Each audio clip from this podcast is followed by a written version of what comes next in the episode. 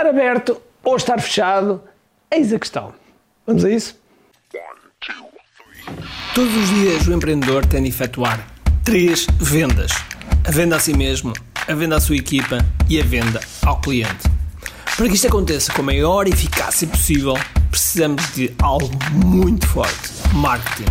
Marketing é a única resposta possível para fazer crescer pequenas empresas que não têm o músculo financeiro para enfrentar os tubarões do mercado. Por isso, a pergunta é: como é que podemos fazer um marketing que seja poderoso e ao mesmo tempo não esvazie os nossos bolsos? O meu nome é Ricardo Teixeira, sou empreendedor há mais de duas décadas e um apaixonado por marketing. Todas as semanas procurei partilhar estratégias e táticas de marketing que procurem responder a esta pergunta.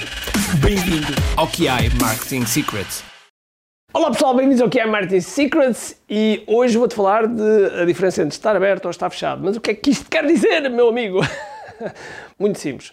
Muitas vezes nós temos ofertas no mercado, okay? temos produtos no mercado que estão sempre a vender. Ou temos produtos no mercado que não estão sempre a vender. Portanto, a pergunta que se põe aqui é se realmente estamos sempre abertos ou estamos fechados e ambos têm coisas boas e coisas menos boas. Portanto, é isso que vamos falar aqui. Eu, pessoalmente, prefiro de estar fechado. Okay? Se, vocês, se vocês quiserem entrar em alguns dos meus programas, não conseguem. Okay? Por exemplo, se quiserem entrar no KI Academy Evolution, não conseguem. Porquê? Porque os únicos pontos de entrada são nos nossos dois eventos, no KDF Live e no QI Live. Okay?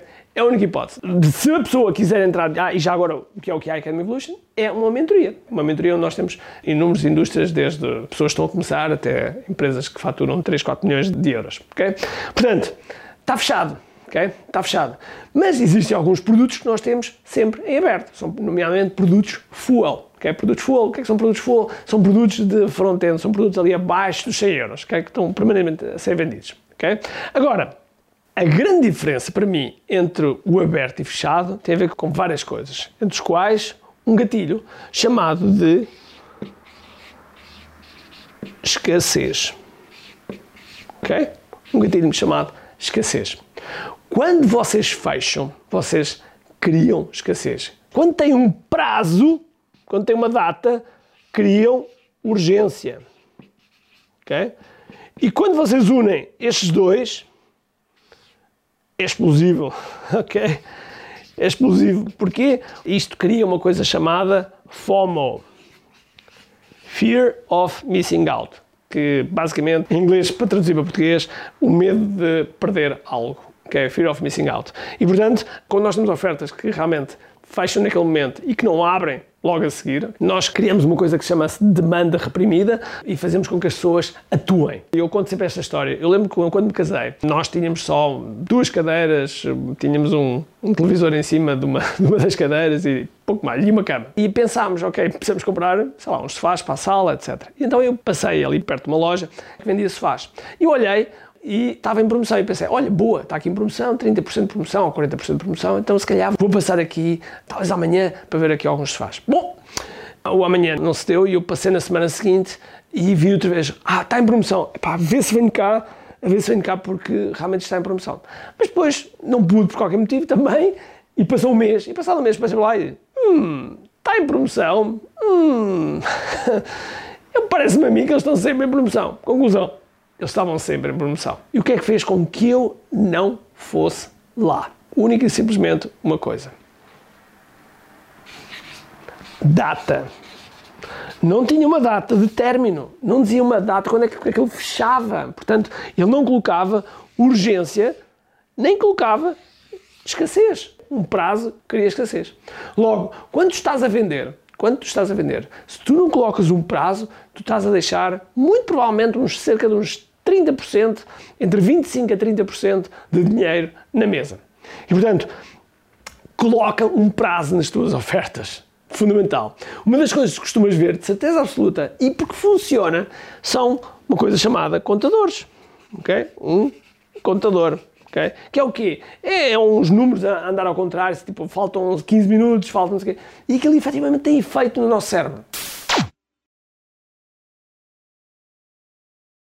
Dá-se um gatilho de urgência e nós não queremos perder aquilo, principalmente se aquilo que estamos a ver, principalmente se a oferta for irresistível, se a oferta for tão boa que nos dá um nó no estômago, nós estamos a dizer não. Eu sou apologista de nós termos ofertas fechadas. Claro que eu já sei que vais perguntar, ah, mas Ricardo, eu tenho um, uma loja, um e-commerce, tenho uh, um negócio que tem que estar sempre aberto porque eu tenho que estar sempre a vender. E está tudo bem, é verdade, há negócios que são assim e está tudo bem, ok? Mas nesse caso, duas coisas têm que acontecer. Há duas coisas, pelo menos, que quando tu fazes uma ação promocional, uma de duas coisas tem que acontecer. Aliás, até daria três. Até daria três. A oferta que tu criares nesse momento promocional no final da, da data, no final do prazo, tem que desaparecer. Ou nessa oferta tu incluíste bónus e no final desse prazo os bónus desaparecem, ou o preço sobe. ok?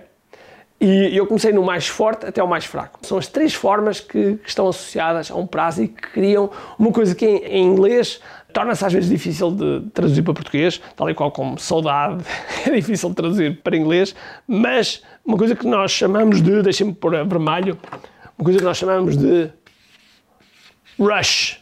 Rush é, digamos que é a pressa, a pressa de lá querer chegar e quando nós colocamos prazos, isso acontece. Tu pensas aí, quando é que, por exemplo, tu entregas as tuas declarações de impostos? Sei lá, quando tu te inscrevias na escola, quando é que te inscrevias? Escreveste no, logo no primeiro dia ou era mais perto do fim?